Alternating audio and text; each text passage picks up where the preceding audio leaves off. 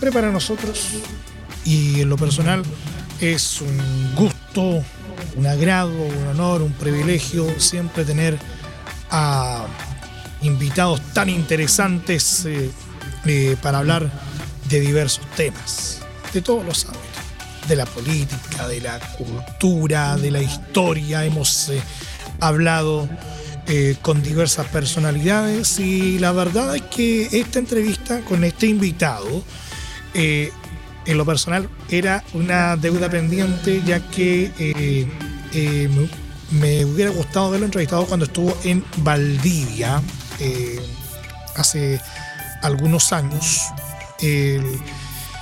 y, tuvo la posibilidad de, hacer una actividad bien multitudinaria en el Coliseo Municipal Antonio Surmendi Riveros.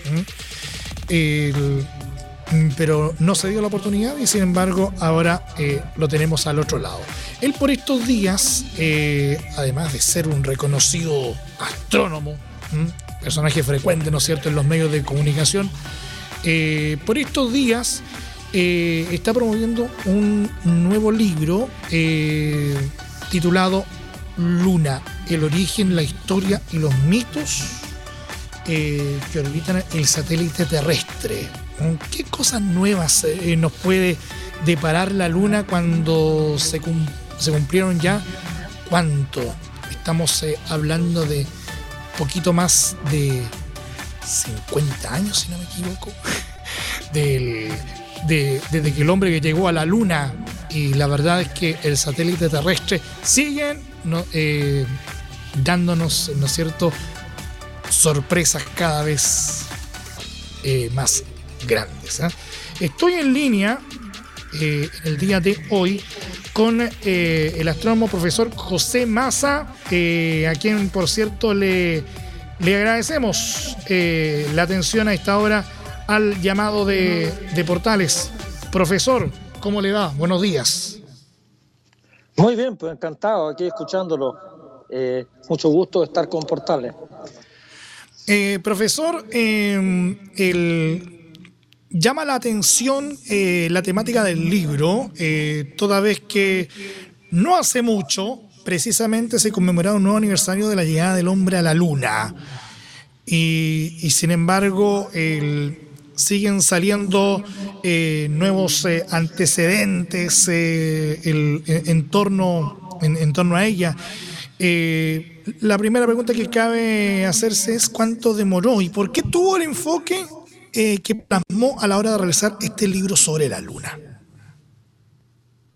Bueno, mira, en realidad eh, se cumplen, se acaban de cumplir el 20 de julio 54 años de la llegada de los primeros pasajeros a la luna.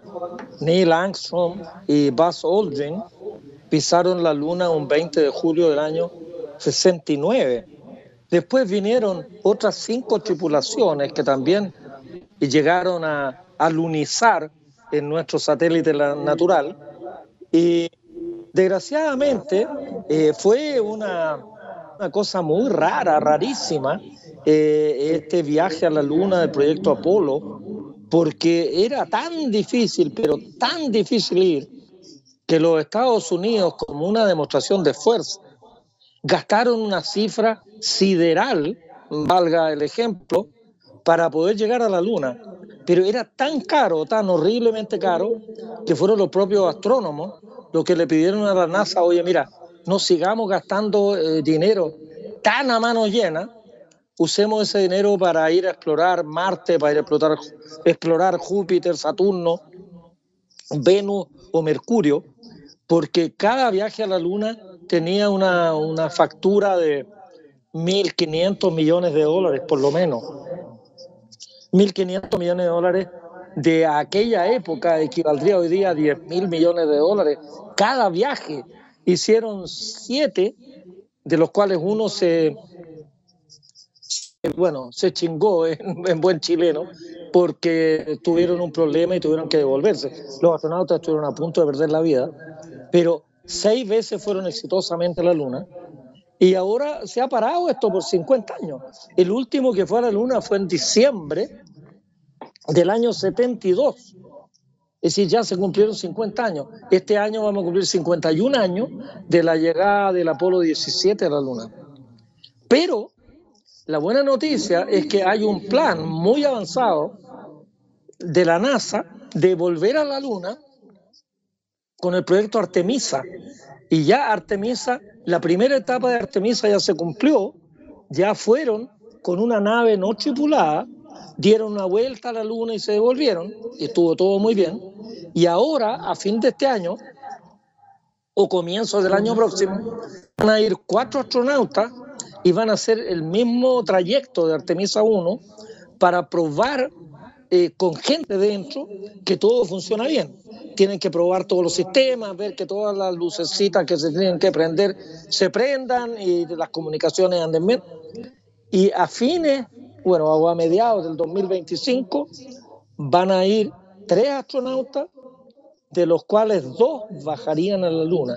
Y entre esos dos habría por primera vez en la historia una mujer bajando a la Luna, que a mí me emociona mucho, porque en realidad cuando yo les digo a las niñas, mira, tú puedes soñar con lo que quieras, puedes ser astrónoma, puedes ser científica. Una, una niña el otro día me decía, no, es que me dijeron que eso no era para mujeres. Yo me indigné, le dije, mira, te engañaron miserablemente. Las mujeres van a ir a la luna y de la luna para abajo todo. Todo está disponible para que la mujer lo haga. La inteligencia femenina no tiene, pero nada que envidiarle a la inteligencia masculina. Cualquier pega que una mujer quiera hacer, la puede hacer y en forma brillante.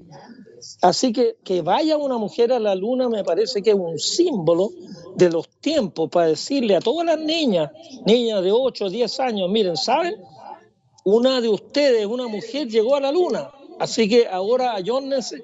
Y lo otro que también van a hacer, que yo creo que es muy interesante también como símbolo, van a mandar un astronauta de raza negra a la luna. Porque todos los astronautas que fueron a la luna eran blanquitos de ojitos claros. Ahora por primera vez también va a ir un afroamericano, como llaman los norteamericanos a la gente que tiene una, una genética proveniente del África. Entonces está muy bien, porque también los niños negros y las niñas, las niñas negras van a poder ver que una, una mujer llegó a la luna y además un astronauta de raza negra también llegó a la luna. Por lo tanto, todo es posible. Así que bueno, con ese ambiente que viene ahora, yo decidí escribir sobre la luna, porque la luna es lo que es el objeto celeste más fácil de ver. Es el más fácil de todo, porque el sol es tan brillante que uno no lo puede mirar, salvo cuando está poniéndose en el horizonte. Pero la luna la podemos ver, la luna llena es una belleza. Entonces la luna es el objeto que la gente más conoce. Y, yo, fíjate que en una campaña por tratar de alfabetizar científicamente a niños, niñas, jóvenes, y jóvenes pueden tener hasta 100 años, y los jóvenes van en el espíritu, el que quiera aprender un poco más puede hacerlo, si no hay ni un impedimento. Una persona de 70, 80 años que ya jubiló y que tiene tiempo puede eh, empaparse de cosas de astronomía. Y la luna es lo más a la mano. A mí no me gusta hablar de ondas gravitacionales, de hoyos negros, de cuasares, porque son cosas que son muy distantes. Es como, como yo digo muchas veces irónicamente, eh, chupayas, cuando a uno le hablan de unos animales lindos del África o de no sé dónde, eh, pero uno no los va a ver nunca. A mí me hablaban en Parral de los ornitorrincos, y llevo más de 70 años caminando por este planeta y no he visto nunca un ornitorrinco.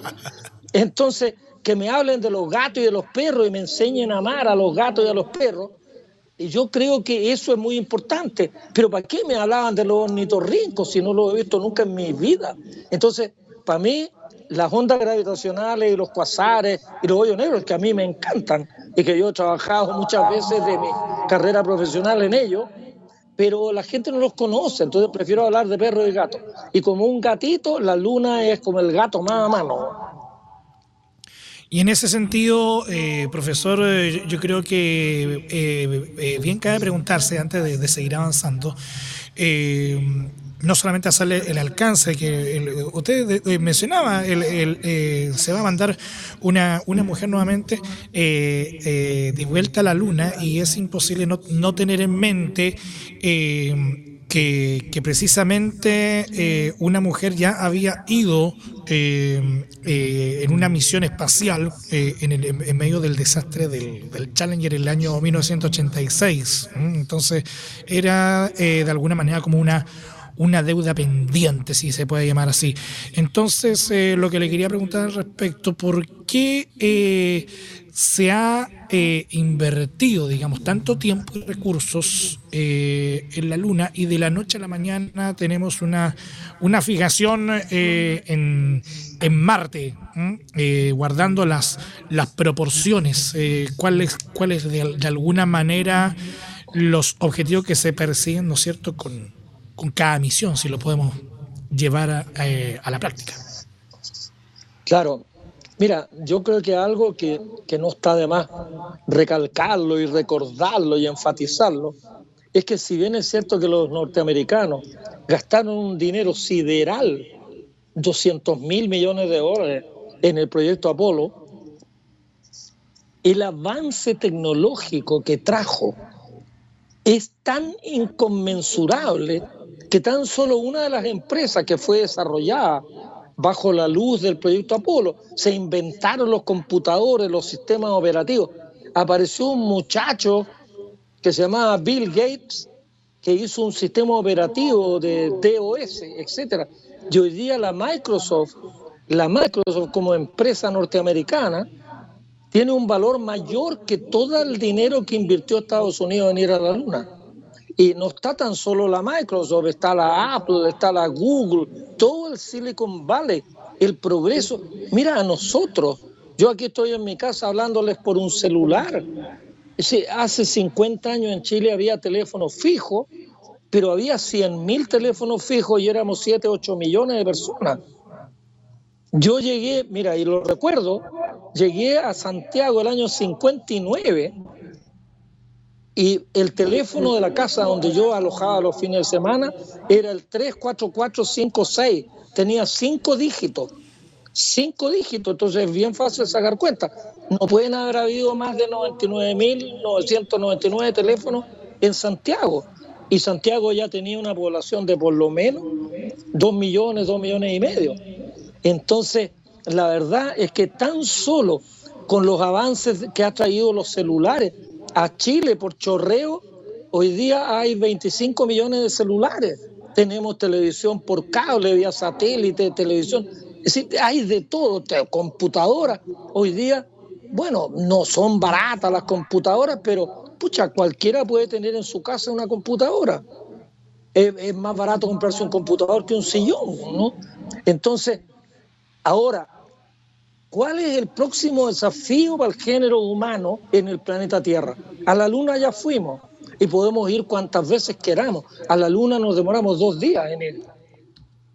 Dos días para ir y dos días para volver. Uno parte el lunes y el viernes está de vuelta en la casa para pasar el fin de semana con la familia. Pero el desafío de hoy es ir a Marte, porque es muy difícil. Porque hace 50 años nadie hubiera sido tan loco de plantear irse a Marte. A Marte uno se demora 7, 8 meses en llegar allá, 7, 8 meses en volver. Y hay que estar como 3 o 4 meses en Marte antes de poder volver. Entonces, y hoy día, además, por razones políticas, estratégicas, no sé cómo llamarlas, los chinos quieren llegar a Marte, pero los norteamericanos no quieren entregarle el espacio a los chinos. Ahora la NASA está invirtiendo en ir a la Luna como una prueba de, para poder ir a Marte. Van a probar los trajes, van a probar todo.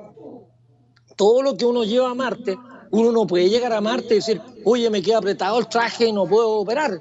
No, los trajes nuevos, las escafandras nuevas, todo, todo, todo el equipo lo van a probar en la Luna y por eso el proyecto Artemisa lo están haciendo a cierta velocidad porque lo han postergado. En el 2010 hablaban de ir a la Luna, no lo postergamos, en el 2015 lo postergamos. Pero ahora, si la NASA sigue postergando, está mirando por el rabillo del ojo que los chinos lo van pasando.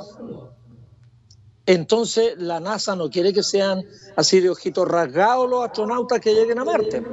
Así que se pone muy interesante la cosa, muy, muy interesante. Y yo insisto, tal como ir a la Luna nos cambió la vida a mi generación. Yo tenía 20 años, 21 años cuando llegaron a la Luna, pero todos los viajes desde Gagarin para adelante nos cambiaron la vida. Hoy día a mis nietos les va a cambiar la vida el, viajar a Marte, porque hay que descubrir, hay que inventar nuevas cosas. Marte es un lugar, es peor que cualquier desierto en la Tierra. Van a ser capaces de poder, eh, digamos, cultivar plantas, tener invernaderos, tener tomates y lechuga.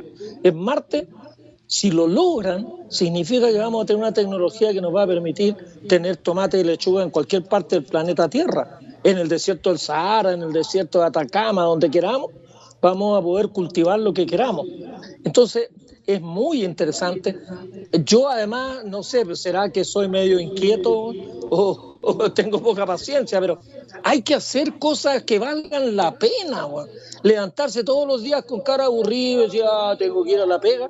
No, hay que proponerse cosas lindas que se requieran un gran esfuerzo. Ir a Marte extraordinario. Yo lamento no tener 30 años menos, yo estaría metido en esa chuchoca. Profesor, eh, eh, pasando a, otro punto, en términos básicos, eh, hablan, a propósito de lo que plantea el libro, ¿qué, es, ¿qué es la Luna? sabemos que es, que es el satélite natural de la Tierra, pero más allá de, de, los conceptos que todos manejamos, ¿qué es la Luna y cómo está compuesta? Bueno, mira, la Luna es, como dijiste, el satélite natural nuestro, pero la Luna, para ser un satélite, es muy grande. Hay otros satélites que son un pelito más grandes que la Luna, los de Júpiter. Los de Júpiter son un 10-20% más grandes que la Luna, pero Júpiter es 11 veces más grande que la Tierra. Entonces, en relación a Júpiter, los cuatro satélites grandes son el 2-3% del planeta. En cambio, la Luna es como la cuarta parte, entre un tercio y la cuarta parte. Ahora, ¿cómo se formó la Luna? Es una cuestión muy interesante. Ha habido toda clase de teoría de la formación de la Luna, pero ahí en el libro explico que lo que hoy día se cree que es una casualidad enorme la existencia de la Luna en la Tierra, porque es producto de un choque. Cuando la Tierra ya estaba listita, estábamos listos para empezar a funcionar, vino un objeto enorme del porte de Marte y le pegó un golpe que, por decirlo así en buen chileno, en vez de pegarle en la nariz a la luna o en un ojo, le pegó en una oreja a la Tierra y le arrancó materia de la corteza y que quedó orbitando a la Tierra y de esa materia se aglomeró y se formó la Luna. Y, y, eso posiblemente enchuecó el eje de rotación de la Tierra. El eje de rotación de la Tierra está chueco 23 grados y medio y eso es lo que causa las estaciones, que tenemos que el Sol está medio año en el, hemisferio norte y medio año en el hemisferio sur. Y, y además, la, la, la, Luna es la causante de las mareas en la Tierra. Y lo, hasta donde sabemos, la vida se originó en la Tierra en el agua. Los primeros seres vivos en la Tierra eran bacterias, seres unicelulares en el agua. Y a lo mejor esto ya es una pura especulación, pero para eso estamos, para especular, es la presencia de la luna la que moviendo las aguas y meneando las aguas, a lo mejor tuvo alguna influencia en el desarrollo de la vida en la Tierra. Así que a lo mejor es nuestra madre también. Nosotros somos hijos de la Tierra, pero nuestra tía cercana es la luna, que a lo mejor influyó en la aparición de vida en la Tierra. Así que bueno, ahí cuento un poco las teorías de cómo se formó la Luna. La Luna tiene, dicho como, mira, hay una comparación que creo que es bien gráfica y lo entiende todo el mundo. Si imaginamos que la Tierra fuera una pelota de fútbol, que todo el mundo sabe lo que es una pelota de fútbol, la Luna sería como una pelota de tenis. Y estaría separado de la, de la pelota de fútbol como a 7 metros. Esa es la relación de tamaño y de distancia que separa la Tierra de la Luna. Siete metros entre una pelota de fútbol y una pelota de tenis. La pelota de tenis es ciertamente más chica que la pelota de fútbol, pero tampoco es tan chica. Entonces es un lugar muy interesante, hay minerales, hay tierras raras. Posiblemente yo creo que de aquí a 500 años, por decir un límite que yo no voy a estar vivo, eh, en 500 años a lo mejor van a empezar a hacer minería en la Luna, porque minerales acá en la Tierra va a llegar un momento en que lo fácil se va a haber extraído. Y entonces en vez de hacer minería en lugares muy profundos, a lo mejor se van a empezar a encontrar sobre todo minerales muy valiosos, como las tierras raras o cosas de ese estilo, que se usan para electrónica, a lo mejor la van a sacar de la luna. La luna está muy cerca de la Tierra y la, y la luna a la larga yo creo que van a habitarla de algún modo. Pero el problema de la luna es que la luna no tiene atmósfera, no tiene atmósfera en absoluto y es un lugar muy árido, no tiene agua. Mira, si uno agarra un metro cúbico de, de tierra, de tierra, y la estruja, uno saca una cierta cantidad de agua. Si uno saca la misma cantidad de tierra de la luna, es decir, de suelo, en realidad es raro llamar tierra al suelo de la luna, sale como 100 veces menos agua. Es decir, la luna es tremendamente seca, tremendamente seca, no tiene agua. Se cree que cerca del polo sur de la luna hay un glaciar enorme en dentro de un cráter, el cráter Shackleton, y entonces Artemisa va a ir muy cerca del polo sur y los astronautas van a ir a ver si el, cráter Shackleton realmente tiene ese tremendo planchón de hielo. Ahora, ese hielo está a 250 grados bajo cero. ¿Qué van a hacer los astronautas? Imagínate ir a picar un, glaciar que está a 250 grados bajo cero. Es peor que ir a picar un bloque de, cemento o picar un acero de la máxima calidad. Entonces, ¿qué van a hacer con ese agua? No me queda claro. Pero a lo mejor si logran hacer algo y la derriten un poco, va a haber agua como para poder hacer un pequeño asentamiento cerca del polo sur de la Luna. Entonces, la Luna es un lugar que tiene un potencial enorme, simplemente por el hecho que está aquí al lado. Son 384 mil kilómetros los que nos separan de la Luna y con la tecnología actual nos demoramos dos días, dos días y medio en llegar.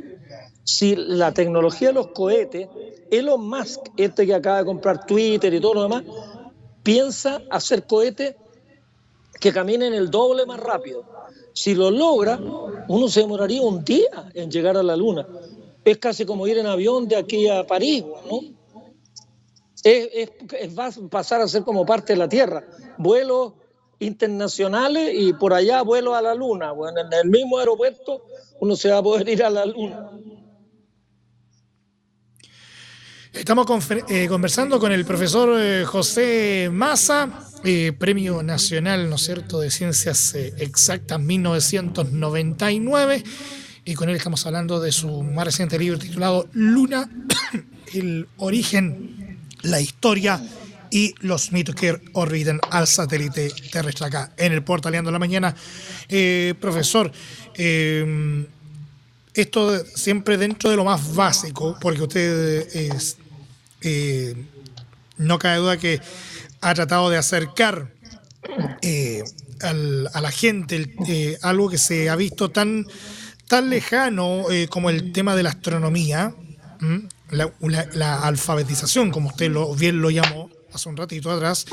Y en ese aspecto, eh, la Luna eh, funciona igual que la Tierra en moverse por sí sola y o alrededor del Sol. Bueno, la Luna gira en torno de la Tierra, en primer lugar. La Luna es un acompañamiento de la Tierra. La Tierra anda moviéndose alrededor del Sol, en un año da una vuelta, pero la Luna está girando en torno nuestro en un mes.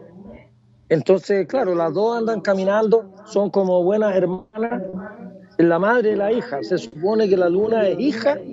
En el mito griego, la tierra es Gea y se supone que Selene es la hija de Gea. Así que, y bueno, y además, si la teoría es cierta de que vino un agresor y le pegó un golpe a la tierra, y le sacó parte de la corteza terrestre. Algunos dicen que el hoyo este que hay en el Océano Pacífico sería como la cicatriz que le quedó a la Tierra cuando le sacaron un pedazo de la corteza y que eso quedó orbitando y formó de ahí la Luna. Así que son hermanas, tienen el mismo ADN, la Tierra y la Luna. Pero bueno, yo, yo creo que es muy interesante. Mira, lo que más me motiva a mí es entusiasmar a los niños para que estudien, para que piensen, para que sueñen, para que inventen tonteras, pero que estén usando el cerebro. Yo creo que el desafío en Chile es hacer que los jóvenes, y ojalá los adultos, todos usemos el cerebro, en, cada cual en la medida de las posibilidades, pues no, si no, tampoco le vamos a pedir milagros a la gente, pero es que desgraciadamente la educación, la educación no enseña a pensar, no enseña a soñar. Ya niños, cállense y anoten. Pero los niños se van aburriendo y, y los niños van al colegio porque el recreo es entretenido, no porque las clases sean entretenidas. Entonces yo creo que el desafío es tratar de encantar a los niños, encantarlos con la lectura. Yo por eso estoy escribiendo libros y ojalá los niños se entretengan leyendo estas cosas. Mira, he hecho dos, dos versiones para niños, he escrito seis libros para la editorial Planeta y dos ya están versionadas para niños. Oye, se han vendido 13 ediciones de Somos Polvo de Estrellas para niños y niñas. Y, del otro, que es Marte, la próxima frontera, para niñas y niños, se han vendido como 7 u 8 ediciones. Entonces, los niños les gusta mucho y cada vez que yo estoy en algún lugar, aparecen niños, fírmeme aquí, te, quiero tomarme una foto con usted, niñas que me dicen, yo quiero ser astrónoma como usted. Algunas chiquititas de 10 años me dicen, yo quiero estudiar astronomía y quiero que usted me enseñe.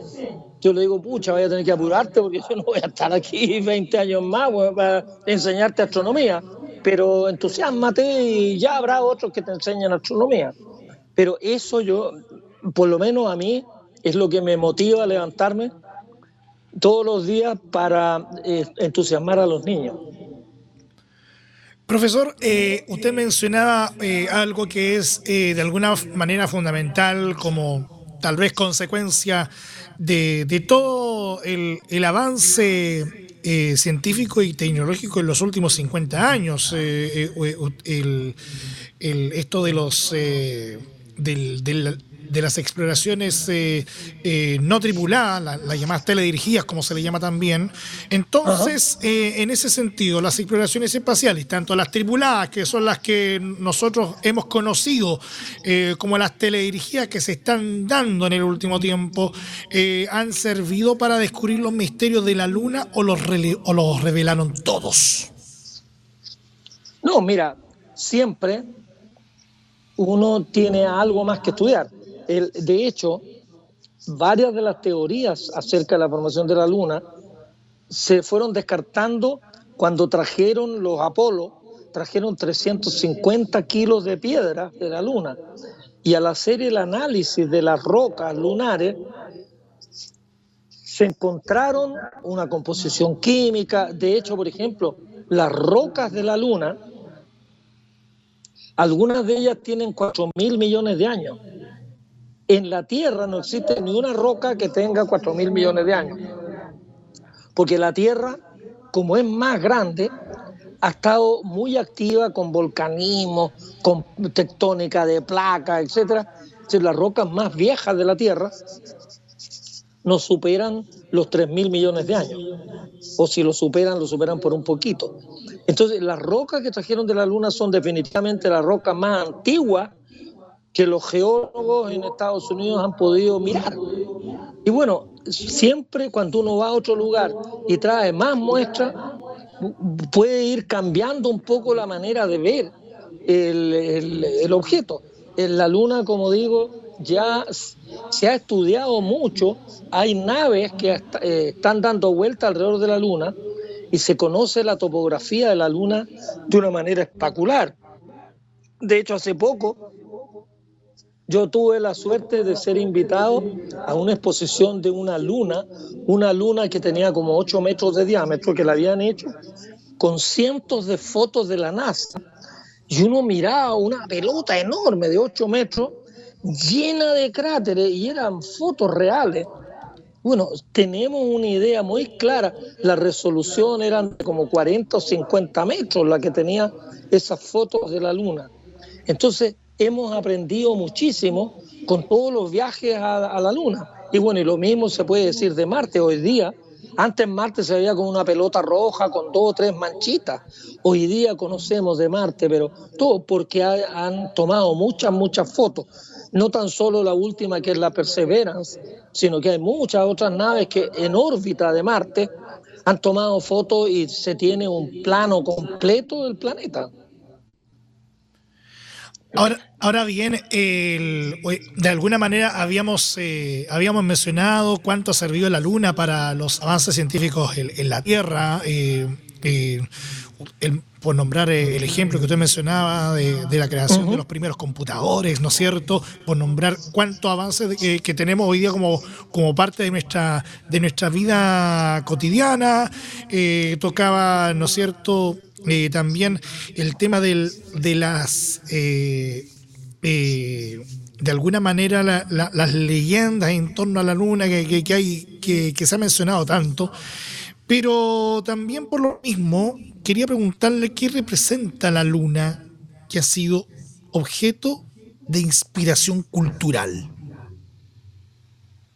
Bueno, en realidad la luna ah, tiene la gran belleza que nos acompaña en las noches, sobre todo la luna llena, ilumina con una luz suave el campo o el desierto, lo que sea donde uno esté. Y entonces es una compañía extraordinaria en las noches.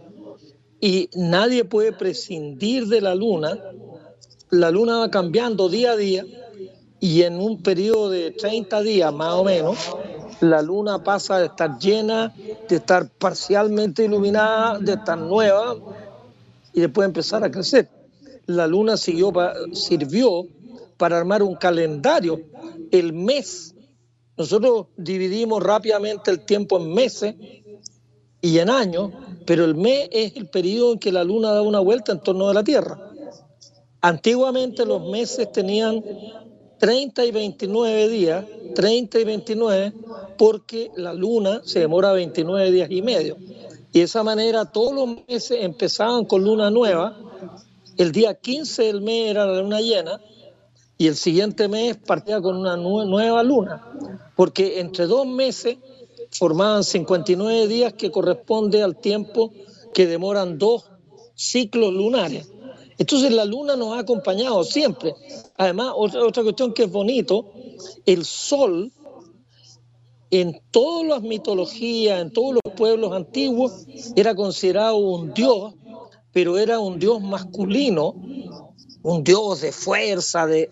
y la luna era una deidad femenina, porque tiene una luz suave, porque es, es menos, entre comillas, agresiva como cuerpo celeste, y siempre se le atribuyó eh, cualidades femeninas. Así que en realidad la luna nos ha acompañado siempre. Y bueno, y, para bien y para mal, porque también el, como el cielo es inmutable, uno mira el cielo todas las noches, ve las mismas estrellas, salvo los cinco que son los que se mueven, que son los planetas errantes, son planetas en realidad, planeta significa errante, y, pero la luna está cambiando de iluminación y se está moviendo en el cielo. Entonces la gente que tiene un carácter un poquitito cambiante, se los llamó lunáticos porque no son estables, no son igual que, al igual que la luna, todos los días muestran una cara distinta.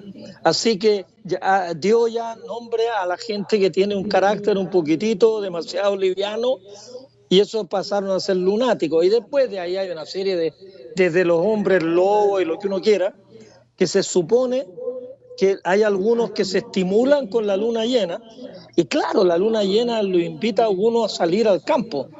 Una noche de luna llena es linda para andar por ahí. Y de ahí entonces están los hombres lobos y los lunáticos. Y eh, a la luz de lo, de, lo, que hemos conversado, profesor, eh, eh, y también, ¿no es cierto?, lo que usted menciona respecto al, al, proyecto Artemisa, ¿no es cierto? En su opinión, ¿habrán en el futuro más naves con astronautas que viajen a la Luna? Perdón, ¿tú dices que si seguirán yendo a la Luna? Claro.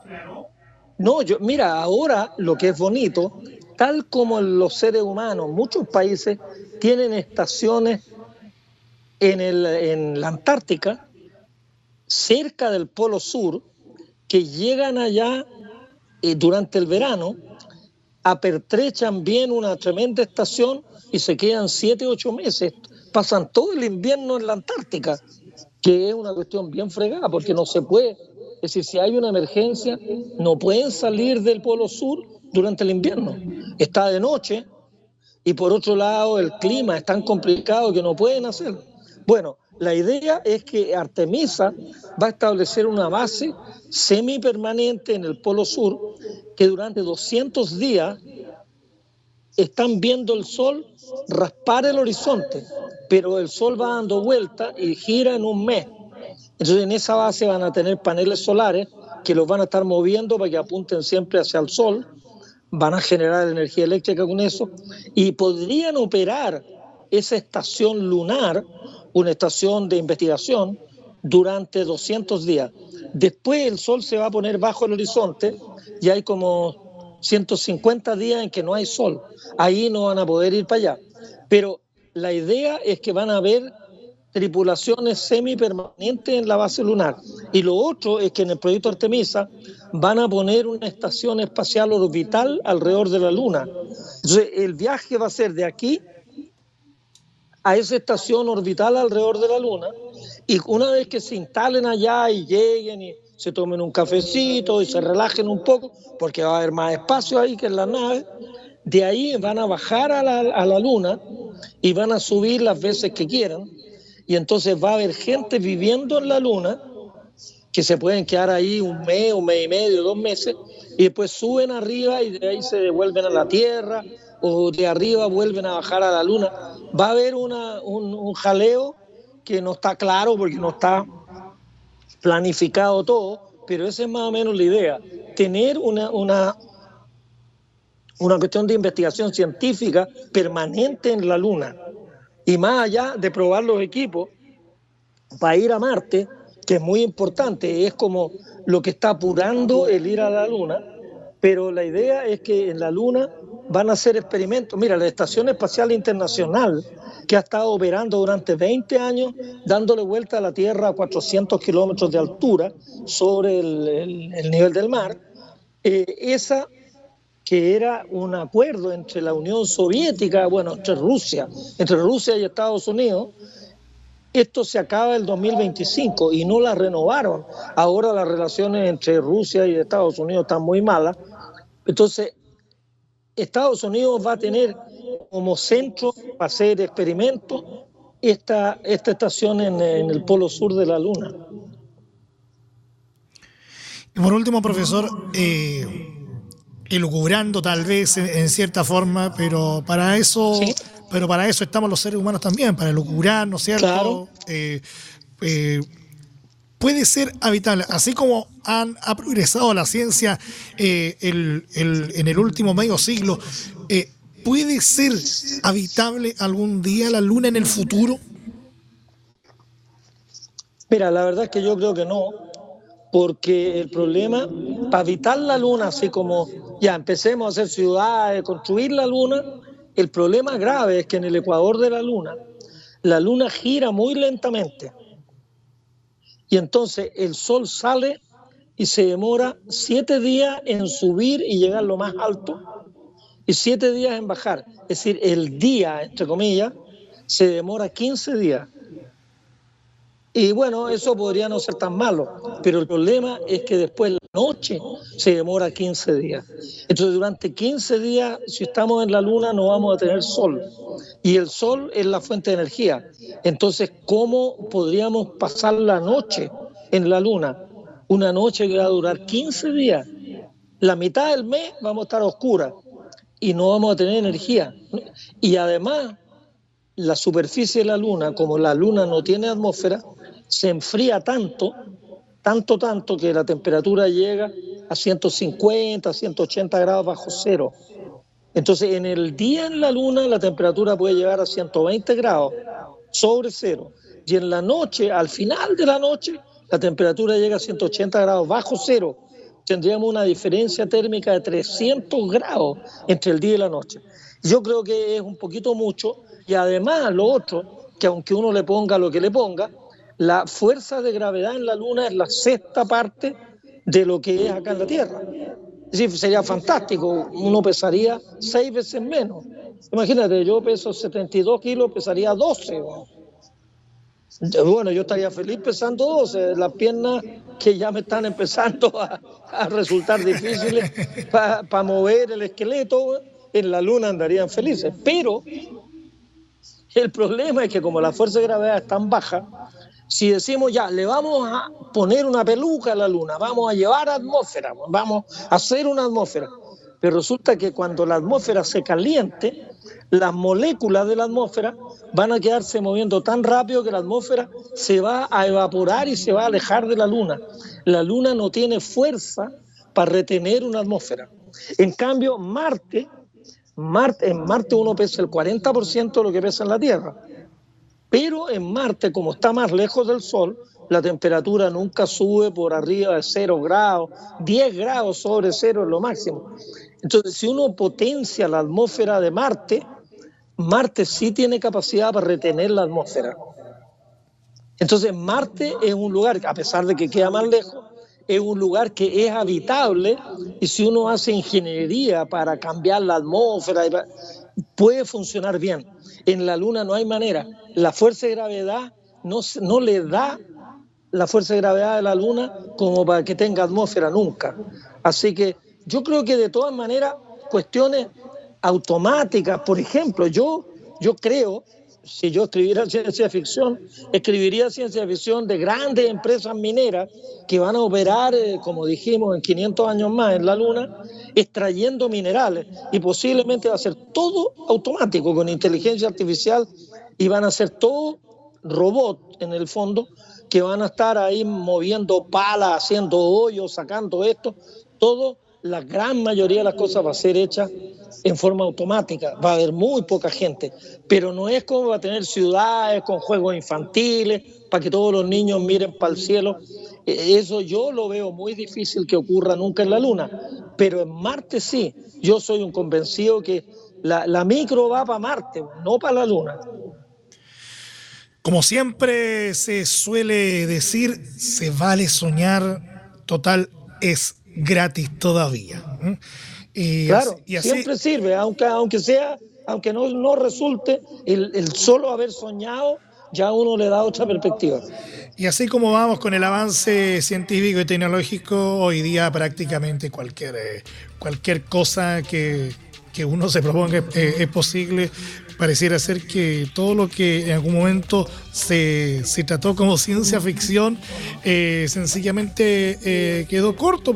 Eh, hoy día lo vemos hoy día en perspectiva y, y, uno piensa tal vez, chuta, de verdad eh, nosotros no imaginamos esto hace, 50 años. Parece que, quedamos cortos porque siempre, siempre soñamos, eh, es cosa de ver, siempre cito el ejemplo, es cosa de ver eh, un, ejemplo burdo también, tal vez, la película Volver al Futuro. hay muchas cosas que debían estar ocurriendo hoy día en, 2023. y sin embargo todavía no ocurren, pero hay otras que sencillamente eh, de alguna manera se están dando hace mucho rato. Claro. El profesor José Massa, Premio Nacional de Ciencias Exactas 1999, conversando con nosotros acá en el Portal de la Mañana. Profesor, realmente un gusto, un agrado, un honor, un privilegio conversar con usted acá en la Primera de Chile. Que tenga buen día. Ya, muchas gracias. Encantado de estar con usted en Portales. Un abrazo a todos los auditores. Las 10 de la mañana con 46 eh, minutos, ya 10 con 46 en la primera de Chile.